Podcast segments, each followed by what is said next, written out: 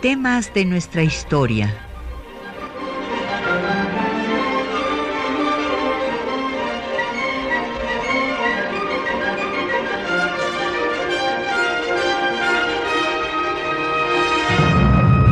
Un espacio que difunde el conocimiento del pasado para comprender nuestro presente.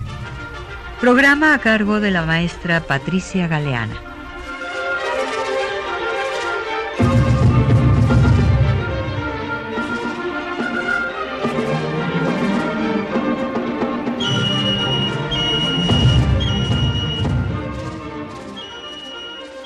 Bienvenidos a temas de nuestra historia. El 13 de mayo de 1846, Estados Unidos le declaró la guerra a México como pretexto para dar continuidad a su proyecto de expansión territorial, con lo que inició la intervención estadounidense a nuestro país. Con este motivo, la doctora Patricia Galeana dictó la conferencia La guerra de conquista territorial que Estados Unidos infligió a México entre 1846 y 1848, en el Museo de Historia Mexicana en la ciudad de Monterrey, Nuevo León, misma que hoy les presentamos en temas de nuestra historia. Como cada viernes tenemos libros para nuestros radioescuchas relacionados con el tema a tratar. En esta ocasión ponemos a su disposición el título Documentos históricos sobre la defensa de Chapultepec, publicación coordinada por la doctora Galeana y editada por el Archivo General de la Nación. Llámenos. Háganos llegar sus preguntas y comentarios a los teléfonos 55 36 89 89 al 01800 505 26 88 desde el interior del país sin costo. Deje un mensaje en el correo de voz al 55 23 32 81. Al correo electrónico temas de nuestra historia arroba yahoo.com.mx.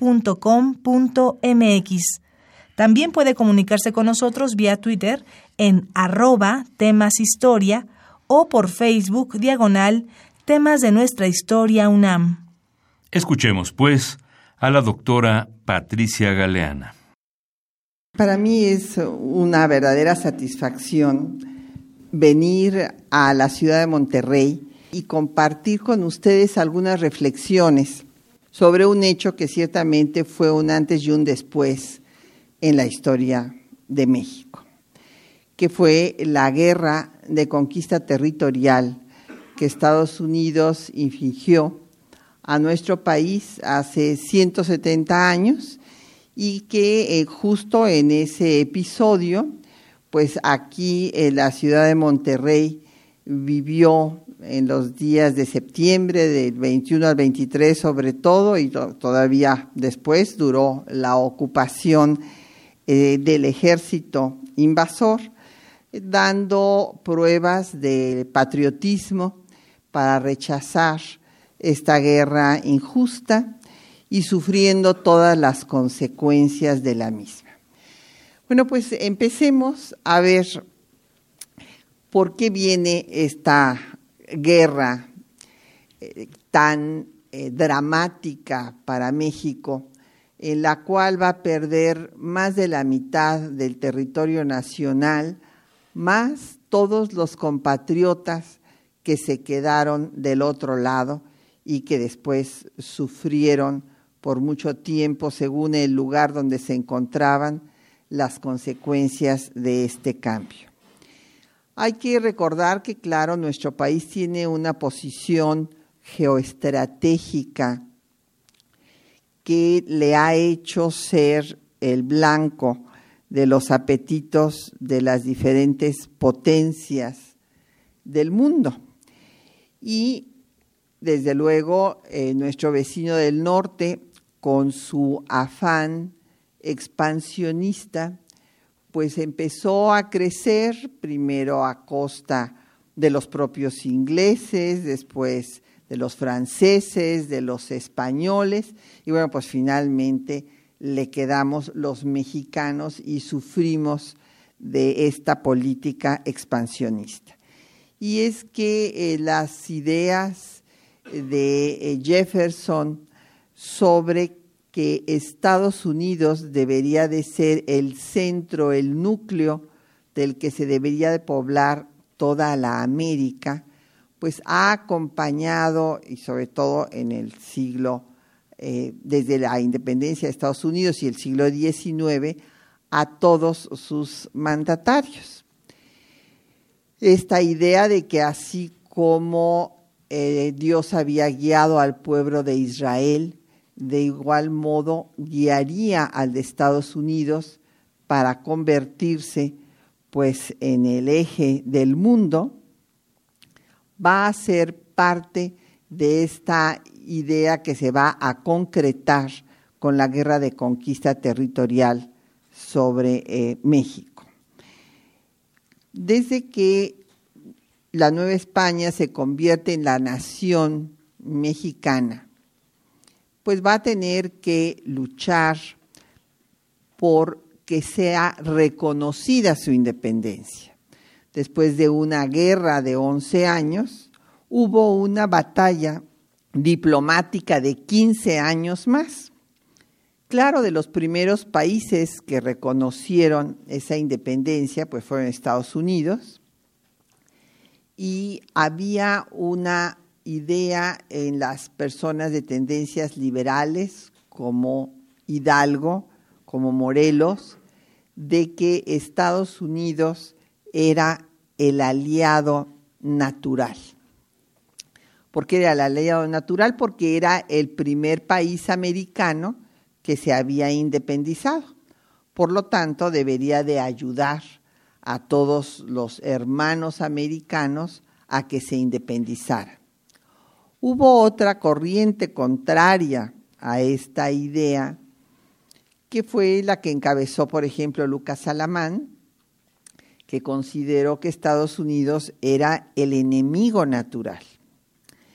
Y esta corriente pues fue eh, apoyada por la jerarquía eclesiástica porque pues se veía la gran diferencia entre lo que era eh, religión y la religión única, la católica, y la que, se, la que se consideraba la religión falsa, las religiones protestantes. Entonces, nuestro país fue la frontera de Iberoamérica, de esa Iberoamérica católica en la cual no había tolerancia de ninguna otra religión, frente a unos Estados Unidos plurales en los que se desarrolló desde sus orígenes pues la tolerancia religiosa. Por eso allá nunca ha habido conflictos iglesia-estado, porque el Estado siempre ha estado por encima de todas las iglesias. Aquí pues se va a dar una política contraria a la relación con Estados Unidos, fundamentalmente cuando estén en el poder los gobiernos de tendencia conservadora, y habrá un mayor acercamiento a Estados Unidos cuando haya un gobierno de corriente liberal. En cuanto a la relación de Estados Unidos frente a México, siempre fue en el siglo XIX una relación en la cual consideró increíble que siendo un país el nuestro que surge a la vida independiente en plena bancarrota, porque ya de por sí la última Nueva España venía teniendo crisis económicas, eh, pues la corona española se había involucrado en una serie de guerras europeas y necesitaba más recursos de su colonia, había habido sequías, el maíz en tiempos de la insurgencia se triplicó en su costo, nada más para que imaginemos todo lo que esto significó. Pero claro, después de 11 años de guerra y 15 años de tener la espada de Damocles sobre la cabeza con la amenaza de la reconquista, pues hizo muy difícil que se encauzara la economía del país. Entonces, la visión de Estados Unidos es que era una población que tenía una cantidad de territorio desaprovechado, despoblado, y que si necesitaba recursos, pues qué mejor que vender ese territorio y obtener los recursos para salir de la bancarrota. Con una visión pragmática, no entendían la visión patrimonialista hispana de la cultura mexicana que se rehusaba a vender esos territorios, aunque estuvieran alejados de los núcleos de población, aunque no tuvieran posibilidad real de controlarlos, pero eran otra, otra visión del mundo, eran dos culturas distintas. En ese sentido, pues todos los embajadores que vinieron eh, de Estados Unidos, desde Joel Robert Poinsett, el primero, pues empezó a ofrecer comprar territorio y les parecía que la frontera, inclusive lo llegaron a escribir, la frontera natural entre dos países tan distintos, pues era un río caudaloso como el río Bravo.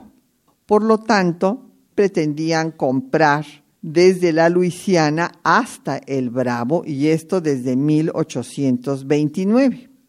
El problema de la colonización para México fue muy complicado porque al no aceptar las diferentes religiones, al haber, establecido en sus constituciones desde la de 14 en plena guerra insurgente, la de 24, las dos centralistas de 33 y 43, el restablecimiento del federalismo en 47, todas estas constituciones tenían como principio fundamental la intolerancia religiosa. Entonces, ante esta situación, pues era muy difícil traer colonización. Entonces, pues los territorios del norte del país en gran medida estaban despoblados. Esto pues los ponía en riesgo y pasó pues lo que ya sabemos en Texas, que es el origen de todo el conflicto que armó Polk para poder invadir a México. Y eh, sucedió que se dio permiso por gobiernos mexicanos de que pasaran colonos a poblar Texas, colonos estadounidenses la primera migración que se da en la historia no es del sur al norte, sino del norte al sur. Y estos colonos, bueno, pues entran y no hay forma de controlar realmente cuántos están entrando, eh, que tengan la religión católica como se les obligaba a tener y pues va a convertirse Texas en un enclave realmente estadounidense, donde habrá más familias de las que está permitido y donde no tendrán vínculos culturales con México, sino con Estados Unidos. Entonces, pues vendrá la separación y la guerra de Texas y después su anexión a Estados Unidos. Evidentemente, los tejanos tenían que tener una razón para iniciar esta separación y la razón la tuvieron eh, con las eh, siete leyes de 1836 que establecieron un gobierno unitario. Entonces, eh, los tejanos argumentaron que se estaba violando el pacto federal y por lo tanto declararon su independencia.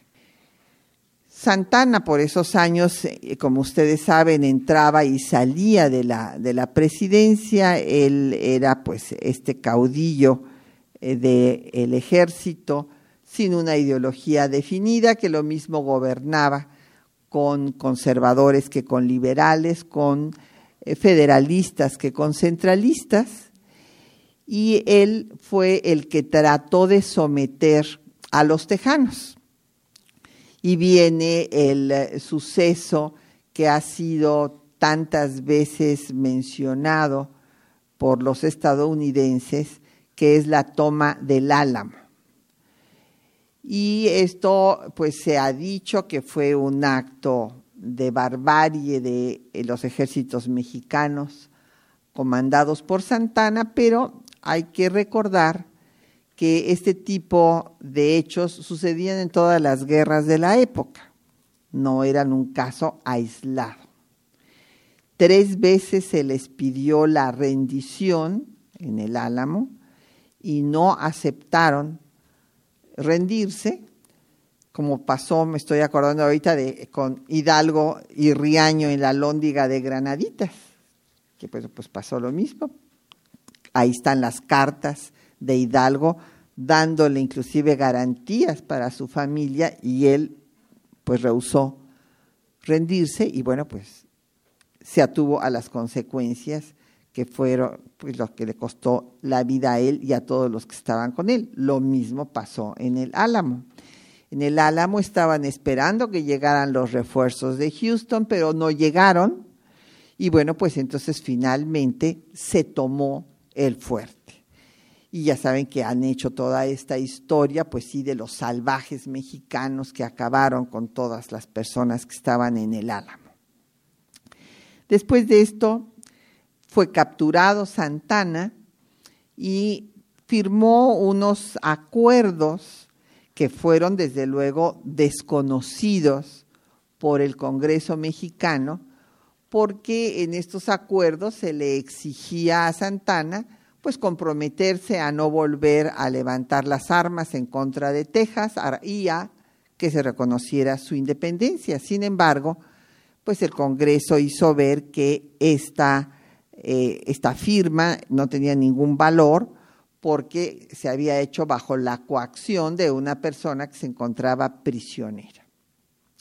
Entonces el gobierno mexicano desconoció estos acuerdos de Velasco y siguió reclamando sus derechos sobre Texas.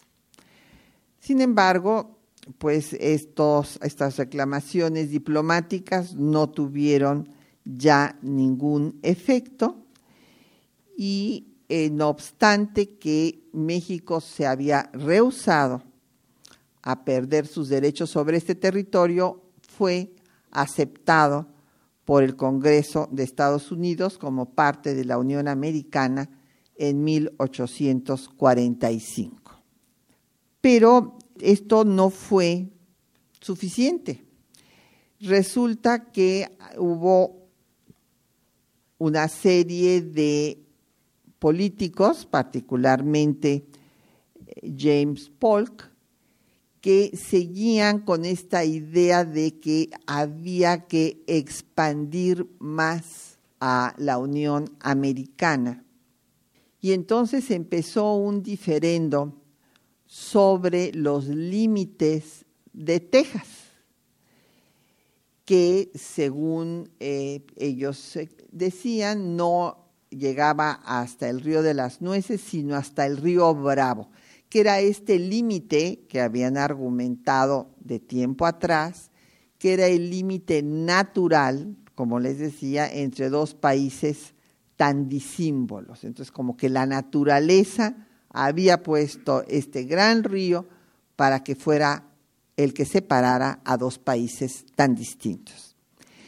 Eh, Polk había ganado la elección ofreciendo tener más territorios y en efecto, después de que viene la anexión de Texas, no contentos con esto, ofrecen la compra de California y Nuevo México. O sea, había que llegar de Texas hasta el Pacífico.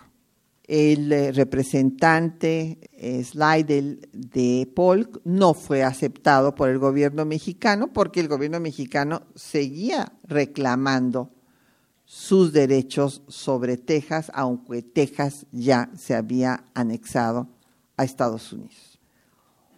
Hubo una incursión del ejército estadounidense al territorio en disputa. Lo que hizo Polk fue invadir el territorio mexicano y ahí se dio una escaramuza en la que murieron 11 soldados estadounidenses y esto le sirvió para presentar al Congreso la declaración de guerra a México. Y así lo hizo en esta declaración. Él dice que México ha superado el límite de los Estados Unidos, ha invadido nuestro territorio porque se había derramado sangre estadounidense en territorio estadounidense, lo cual era absolutamente falso. Y el Congreso acepta la declaración de guerra.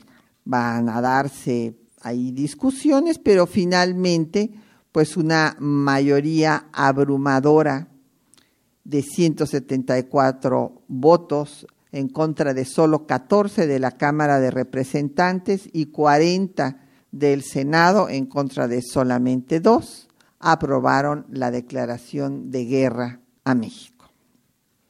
Al bloqueo de puertos siguió el avance del ejército estadounidense. Y van a tener lugar una serie de batallas. El eh, comandante va a ser Zacarías Taylor, y pues vienen las batallas de Palo Alto en Texas, de Resaca de Guerrero y eh, los bloqueos de los principales puertos, primero Veracruz, Alvarado, Tampico, pero después también bloquearán eh, San Francisco y Monterrey en la Alta California y avanzará Taylor a la toma de Matamoros y la toma de Monterrey y de Saltillo. Por otra parte, el general Kearney va a invadir Nuevo México y a tomar Santa Fe. En realidad van avanzando para ocupar todo el territorio que querían.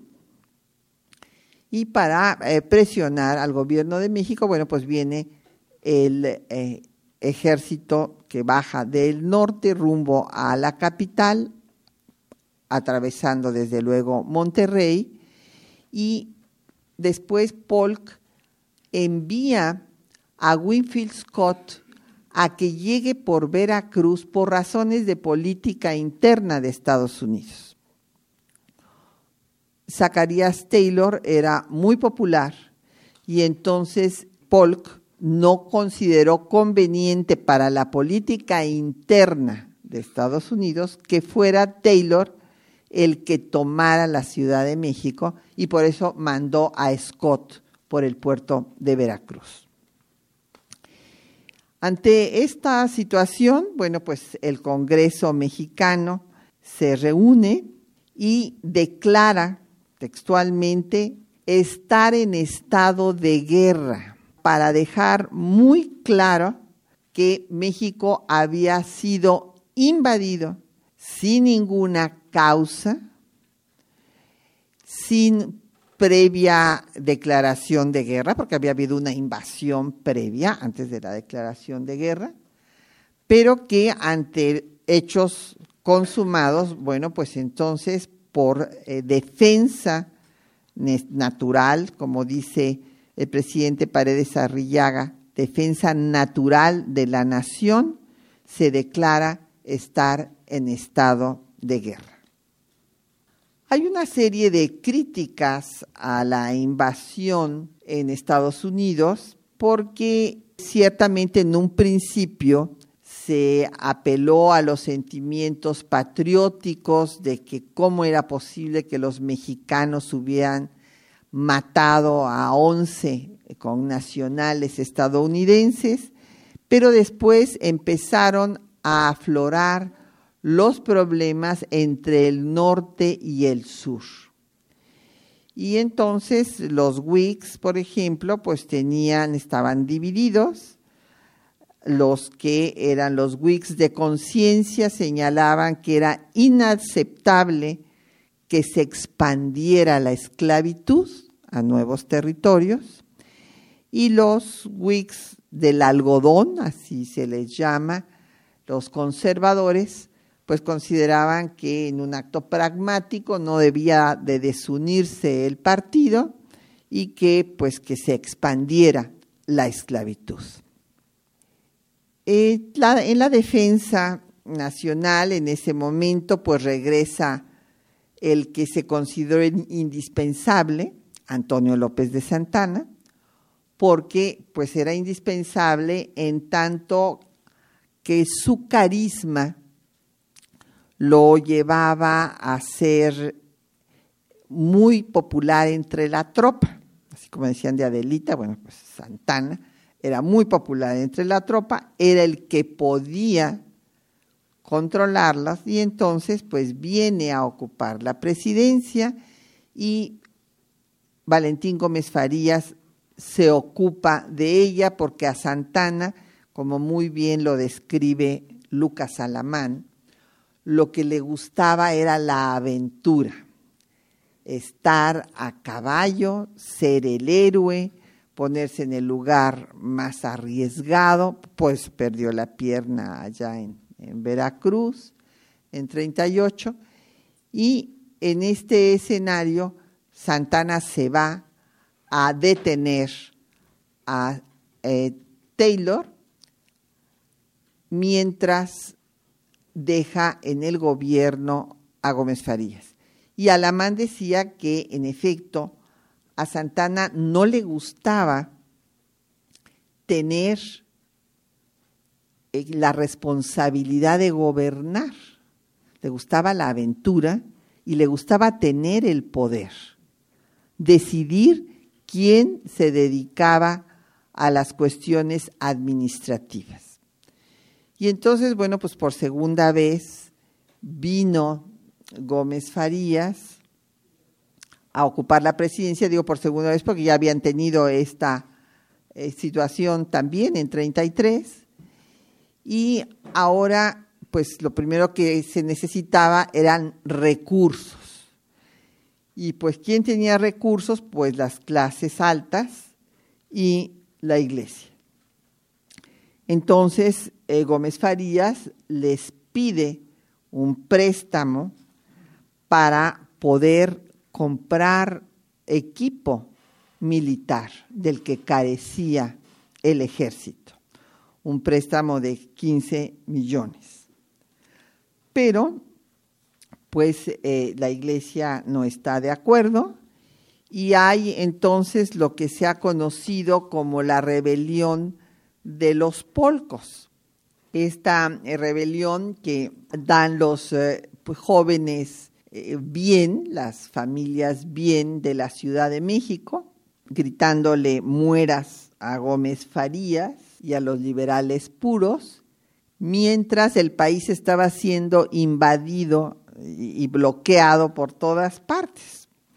Entonces se les llamó los polcos, pues tanto porque bailaban polka, como porque su acción era más favorable a los intereses de Polk que a los intereses de México. En esas condiciones, pues Santana va a ser uno de los pretextos que dé para regresar a la Ciudad de México después de la batalla de la Angostura.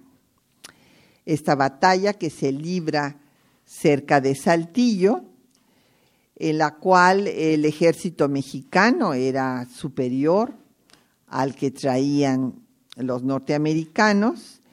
Eh, de hecho, es rechazado el ejército de Taylor, por lo cual pues entiende que técnicamente es una derrota para el ejército estadounidense.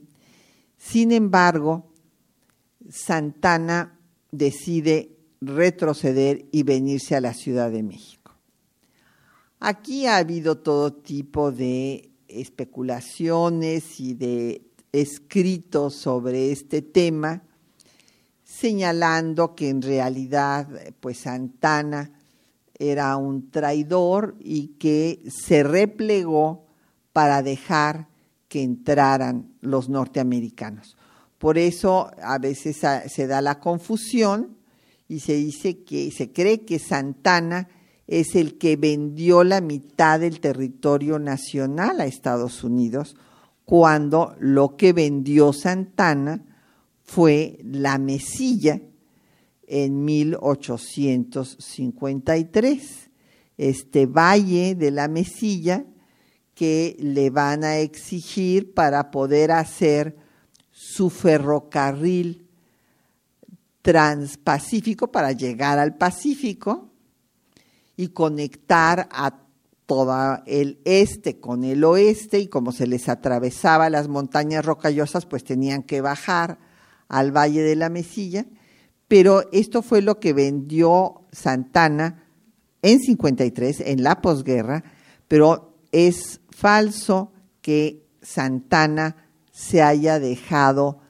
derrotar eh, con la intención de que Estados Unidos ganara. Santana ciertamente podía traicionar cualquier cosa, era un hombre que no, no tenía palabra, pero ofrecía lo que fuera. Como ha dicho una colega que se ha dedicado a estudiarlo toda su vida, que es Carmen Vázquez Mantecón, era un traidorcete, ni siquiera un traidor así en palabras mayores, sino que un traidor suelo que pues decía algo porque sabía que no lo iba a cumplir. Entonces, lo único que no estaba dispuesto es a que su orgullo se viera lastimado. Y para entender a Santana hay que leer mi historia militar y política, por ejemplo. Entonces, él dice que él era ante todo defensor de su patria, de su religión y de su cuerpo, de, su cuerpo del ejército. Entonces a él no le gustaba para nada el hecho de ser derrotado, porque eso le hacía perder popularidad. Pero si nosotros nos ponemos a analizar toda la documentación de cómo estaba este ejército en la angostura, entenderemos que era imposible que ese ejército, muchos del cual no traían ni zapatos, ni abrigo, ni municiones suficientes, estaban mal comidos, ya empezaba a hacer frío en, en estos tiempos, no tenían forma de perseguir, como se ha dicho por algunos colegas, que con un gran sentido nacionalista, pues ven en Santana al traidor de la patria y que debió haber perseguido a Taylor hasta que se fuera del territorio nacional, pero pues no había medios, o sea, hay que ser objetivos, no crean que porque Santana, a mí Santana no me cae bien, pero una cosa es eso y otra cosa es que nosotros creamos que realmente después de la angostura podía Santana derrotar a un ejército perfectamente bien comido, adiestrado, equipado, vestido con las eh, más modernas eh, armas y municiones de la época, pues no, no se podía. Y él, por otra parte, pues vio que se le estaba descomponiendo el cotarro aquí en la ciudad, allá en la Ciudad de México, entonces dijo, pues no, con esto vamos a retirarnos, vamos a rehacernos y los resistiremos ya en la ciudad. Entonces, en efecto, pues va a regresarse a la Ciudad de México, mientras por otra parte, como les decía, Polk ha mandado a Scott a que avance por Veracruz y llegue antes que Taylor a la Ciudad de México. Entonces, en este escenario, pues va a tener lugar otra situación dramática en Veracruz. Es tan dramático el bombardeo que sufre la ciudad que inclusive los representantes de los países extranjeros le pidieron a Scott que dejara que salieran las mujeres, los niños, antes de bombardear el puerto como lo hizo, pero Scott se negó, así como también Taylor no hizo nada por todos los saqueos y aberraciones que su tropa hizo aquí en la ciudad de Monterrey. Pues igual fue el caso de Scott en Veracruz. Se destruyeron casas, templos, hospitales, edificaciones. Hubo 1.500 muertos en el puerto, es lo que se ha calculado y después de tomar Veracruz, pues avanza a la Ciudad de México Scott. En esos momentos, en Estados Unidos, el periodista John O'Sullivan escribe su célebre texto que pone el dedo en la llaga, o sea, en realidad es la continuidad de lo que había yo dicho de Jefferson, de que así como Dios había guiado a Israel, guiaría al pueblo de Estados Unidos para dominar al mundo, para ser el núcleo del cual se poblara todo el continente. Bueno, pues eh, Sullivan escribe que es el destino manifiesto, dice, nuestro destino manifiesto es extendernos por todo el continente, que nos ha sido asignado por la providencia para el desarrollo del gran experimento de libertad y autogobierno. Es un derecho como el que tiene un árbol de obtener el aire y la tierra necesarios para el desarrollo pleno de sus capacidades y el crecimiento que tiene como destino. New York Herald, 15 de mayo de 1847. Y esto es lo que siempre se ha denominado como el destino manifiesto. En efecto, bueno, pues ya una vez eh, seguido el camino de Cortés, Scott llega ya a las laderas de la Ciudad de México. la toma de Churubusco es uno de los puntos en donde se resiste este embate, pero pues eh, finalmente Anaya y Rincón tienen que rendir la plaza, puesto que se quedan sin municiones. Hay en ese momento una propuesta de armisticio en la cual, antes de tomar ya la Ciudad de México, se le plantea al gobierno que ceda todo lo que era Nuevo México y Alta California, así como el derecho de tránsito por el istmo de Tehuantepec. México rechaza este armisticio y entonces pues avanzan. Atacan el molino del rey y después de tomarlo pues avanzan al castillo de Chapultepec. La toma de Chapultepec es ciertamente muy significativa por lo que ahí sucedió para la historia de México, porque hubo una serie de estudiantes del colegio militar que habiéndoseles ordenado por su director, el señor Monterde, que se fueran a sus casas, porque a mí realmente me indigna cuando oigo algunos jóvenes mexicanos que lamentablemente no conocen nuestra historia. No falta el cínico que diga, bueno, es que los mataron ahí porque no les quedó otro remedio, que no pudieron correr. Entonces realmente sí es, indignante que haya esta falta, porque esto, esto es muy significativo, esto habla de lo que ellos mismos sienten y piensan, de que no hay realmente un sentimiento patriótico, ni hay tampoco el respeto a actos heroicos, románticos, si se quiere, que un joven, pues jóvenes que iban desde 13 hasta 20 años, que no eran oficiales, no eran miembros del ejército, por lo tanto se les ordenó que se fueran y decidieron quedarse en un acto pues de, de, valentía, si ustedes quieren, de ingenuidad, pero fue un acto heroico de cualquier forma.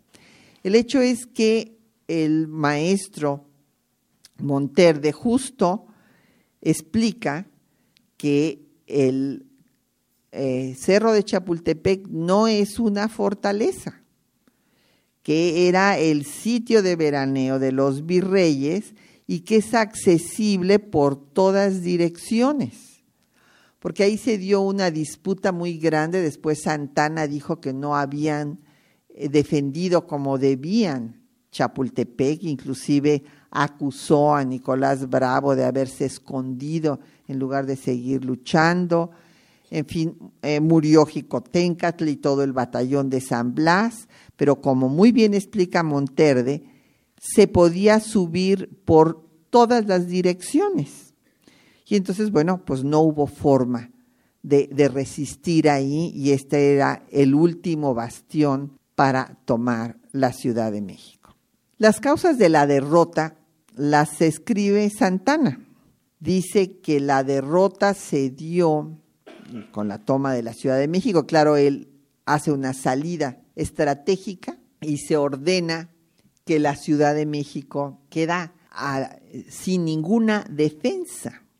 El gobierno ya se había trasladado, el provisional, a Querétaro, Santana se va y los ejércitos prácticamente abandonan la plaza.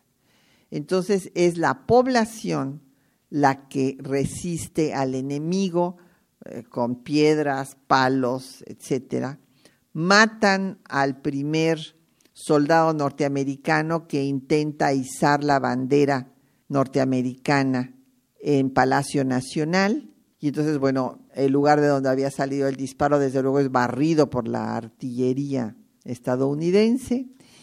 Y así las cosas, según Santana, eh, la razón de la derrota fue la desobediencia de unos, la cobardía de otros y la inmoralidad en general del ejército. La verdad que la inmoralidad empezaba por él mismo, pero el asunto es que ciertamente no había unión nacional, no había una cohesión. En efecto, cuando habla de la desobediencia es porque había militares que eran de un partido, otros de, otro, y no se hacían caso entre sí de las órdenes que se mandaban. Entonces, imagínense un ejército en donde, pues, cada quien hace lo que considera. Sí, ciertamente había desunión. Y bueno, pues era eh, impensable que en una situación crítica económicamente, políticamente, sin haber logrado eh, realmente la cohesión de un Estado nacional, porque hubo estados del país que no colaboraron ni con un peso ni con un hombre. O sea, consideraban que esas tierras desérticas que estaban allá tan lejos de ellos, pues no les afectaban y que pues si se perdían, pues que se perdieran. Entonces, ciertamente faltó unidad nacional. Y si bien se dio una resistencia patriótica en todos los lugares por donde pasó el territorio estadounidense, no sucedió lo que sucedería después con la intervención francesa, que es cuando sí se logra la cohesión nacional.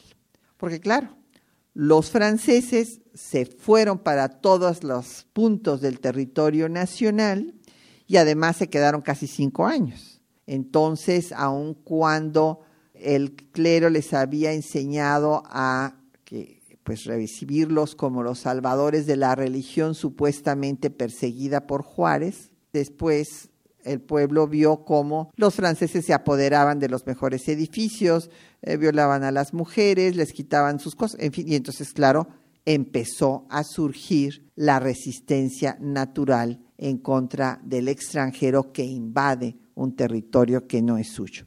Pero esta cuestión nacional que sí se da en la intervención francesa no se dio en esta eh, guerra de conquista territorial de Estados Unidos.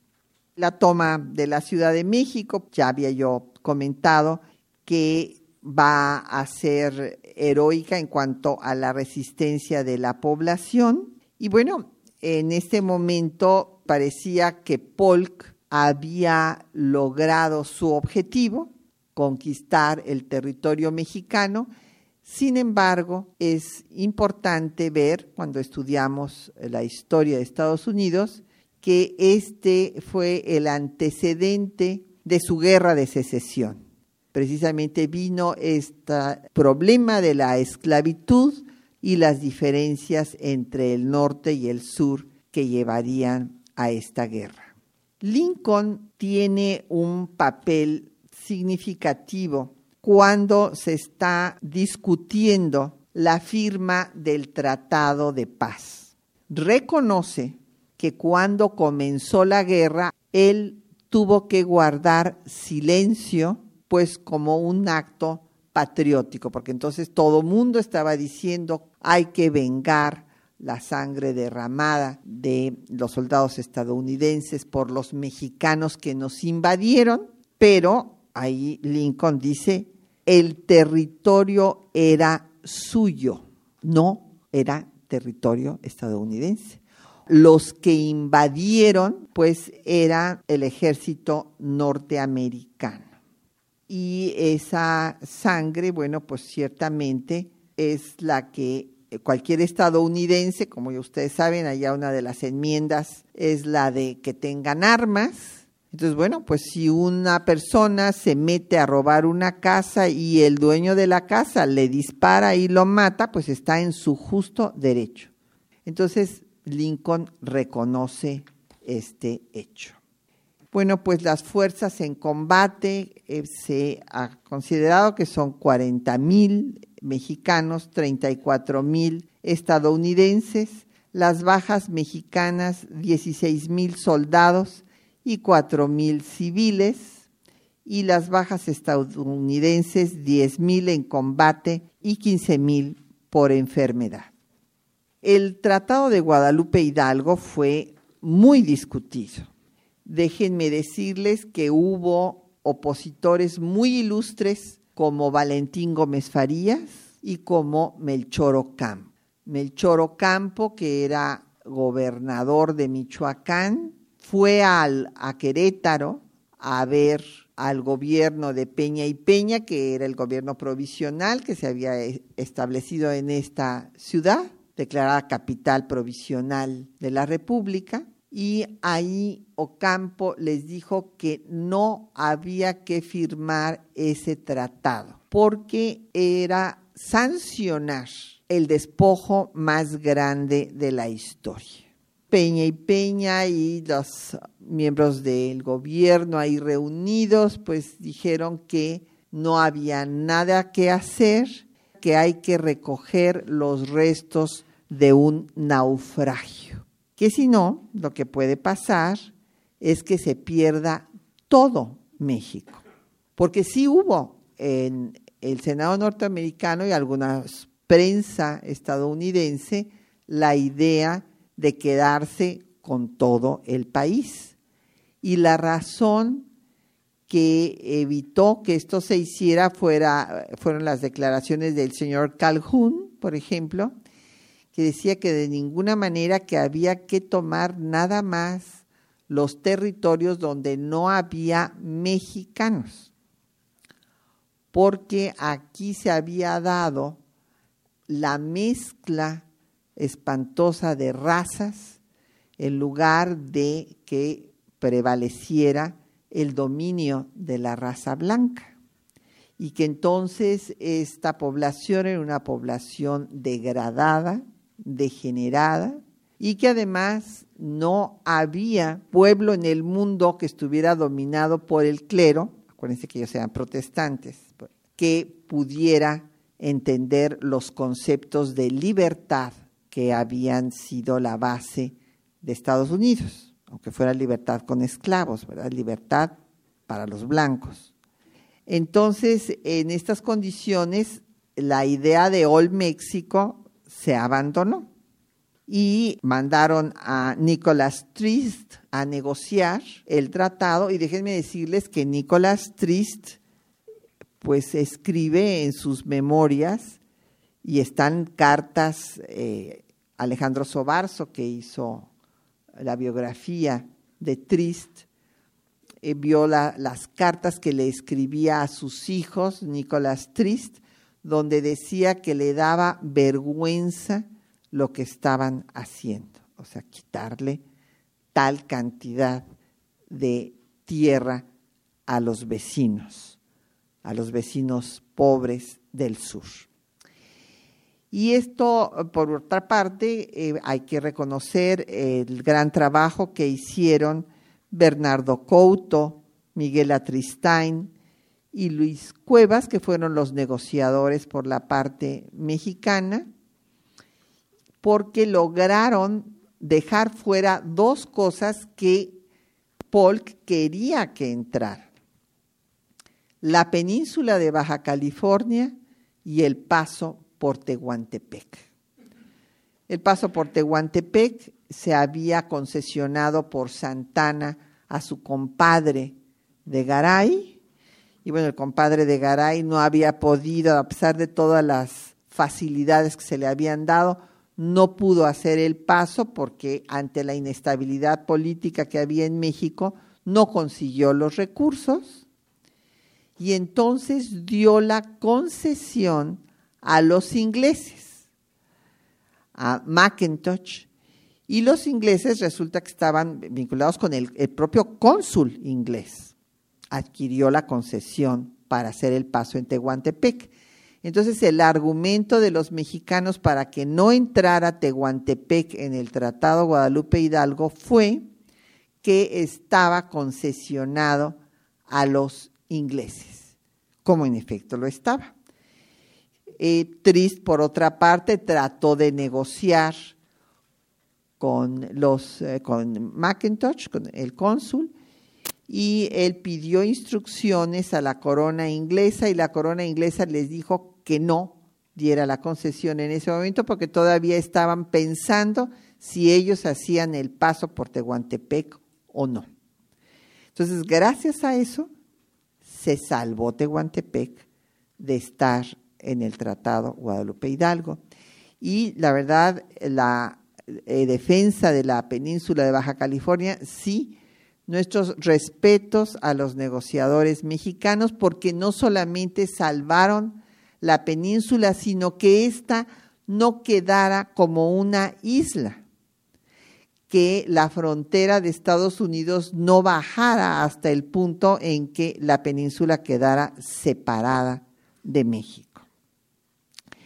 Bueno, no obstante, claro, nuestro país perdió más de la mitad de su territorio, el 51% del mismo. De este tratado Guadalupe Hidalgo solamente hubo dos artículos que respetaban los derechos de los mexicanos y los dos fueron violados sistemáticamente por Estados Unidos hasta que fueron derogados. Porque déjenme decirles que el Tratado de Guadalupe Hidalgo sigue en vigor y eh, le quitaron ya el artículo octavo y el artículo noveno. El artículo octavo se comprometía Estados Unidos a respetar la nacionalidad y los bienes de los connacionales nuestros que quedaron en el México perdido. Pero esto dependía de lo que les convenía. Entonces, por ejemplo, a los de Nuevo México, como les hacía falta mano de obra, no los dejaron que se regresaran. Inclusive el gobernador de Chihuahua trató de, traérselos y no los dejaron. Los tenían que tener ahí mano de obra barata. Mientras que en California, en California había aparecido ahí unas pepitas de oro y entonces vino la fiebre del oro y ahí hubo, y acaban de sacar en Estados Unidos el año pasado, un libro terrible donde están las fotografías de los linchamientos a mexicanos, cómo eran linchados mexicanos y se les quitaba, pues obviamente, su propiedad, la vida y su propiedad. Y el artículo undécimo eh, se refería a que no lanzarían a los indios salvajes al territorio mexicano y bueno, pues este tampoco se cumplió y finalmente fueron derogados. Pues después de muchas discusiones en el Senado estadounidense, eh, se votó a favor del tratado por 38 eh, votos a favor, 14 en contra. Eh, en lo que había del norte y del sur, esclavistas y antiesclavistas. No hay una división entre que unos votaron a favor por ser del sur y otros en contra por ser del norte. No, había de todo. Las fuerzas estadounidenses abandonaron la capital y pues eh, Lincoln, eh, como les refería yo antes, escribió que el ejército estadounidense había invadido y atacado a un pacífico poblado mexicano. En conclusión, pues México perdió todo este territorio, pero perdió algo más. Desde luego, todos los connacionales que quedaron del otro lado. Hubo casos realmente conmovedores, como en Santa Rosalía, en la frontera, en donde los pobladores decidieron desenterrar a sus muertos y traérselos para enterrarlos en territorio mexicano. Y en este escenario, otro aspecto que sí es eh, importante es la gran depresión que van a tener quienes estaban conscientes de lo que se estaba perdiendo. Porque bueno, ni el mismo Santana cuentan, ¿verdad? Esto puede ser una leyenda, que Santana lloró cuando le enseñaron en un mapa todo lo que se, se había perdido, porque pues no, no estaba consciente de lo que se había perdido. Pero hubo una serie de personajes, entre ellos eh, Ignacio Ramírez, Paino, José María Iglesias, entre otros muchos, que escribieron el libro más desgarrador que cuenta estos hechos, que es el de Apuntes para la guerra con Estados Unidos, en donde podemos nosotros ver lo que significó, dicho en palabras de O'Gorman, el trauma de la historia de México. Y donde eh, pues ya se acabó este proyecto de momento que tenía Lucas Alamán de que México se convirtiera en la cabeza de Hispanoamérica, en una potencia, pues al haber sido la única otra España. Y por otra parte, pues Estados Unidos se convirtió en una potencia continental. De todas maneras, no crean ustedes que se quedaron satisfechos. Seguirían insistiendo por la península de Baja California hasta 1889. Y también, bueno, pues por Tehuantepec ya tenemos el Tratado de la Mesilla, en donde Santana lo compromete, y después el que se ha mal llamado Tratado Maclean Ocampo, porque nunca hubo, nunca fue tratado, en el que se exigía el paso por Tehuantepec, comprometido en el que sí fue tratado, aprobado en el Tratado de la Mesilla en 1853, y se exigía el cumplimiento del artículo octavo de ese tratado que especificaba el paso de mercancías, ciudadanos y tropas por Tehuantepec. Esto ha valido, creo yo, ha sido una sombra que ha seguido hasta la fecha en que no tengamos un paso eficiente en el istmo que sería muy útil para mejorar la situación de esa parte del país con ferrocarriles de estos que van flotando, ¿verdad? Y que transportan contenedores de un océano a otro. El hecho es que California, la península y Tehuantepec siguieron siendo motivo de eh, negociaciones y presiones, más que negociaciones diplomáticas, hasta que el eh, secretario de Estado, James Seward, comentó que ya no había que conquistar más territorio de eh, México, sino controlar su economía. Y otro secretario posteriormente, posterior a Seward, Blaine diría que lo que habría que hacer era formar a las élites mexicanas en Estados Unidos y ellos se convertirían en los mayores defensores de sus intereses en el territorio nacional. Muchas gracias por su atención.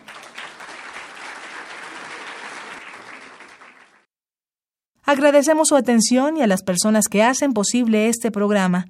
La doctora Patricia Galeana, titular de este espacio, Juan Stack y María Sandoval en la locución, Socorro Montes en los controles de audio, Quetzalín Becerril en la producción y Erlinda Franco y Jacqueline Santos en los teléfonos.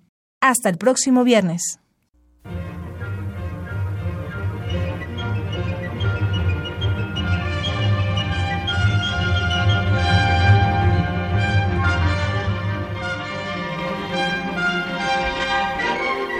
Temas de nuestra historia.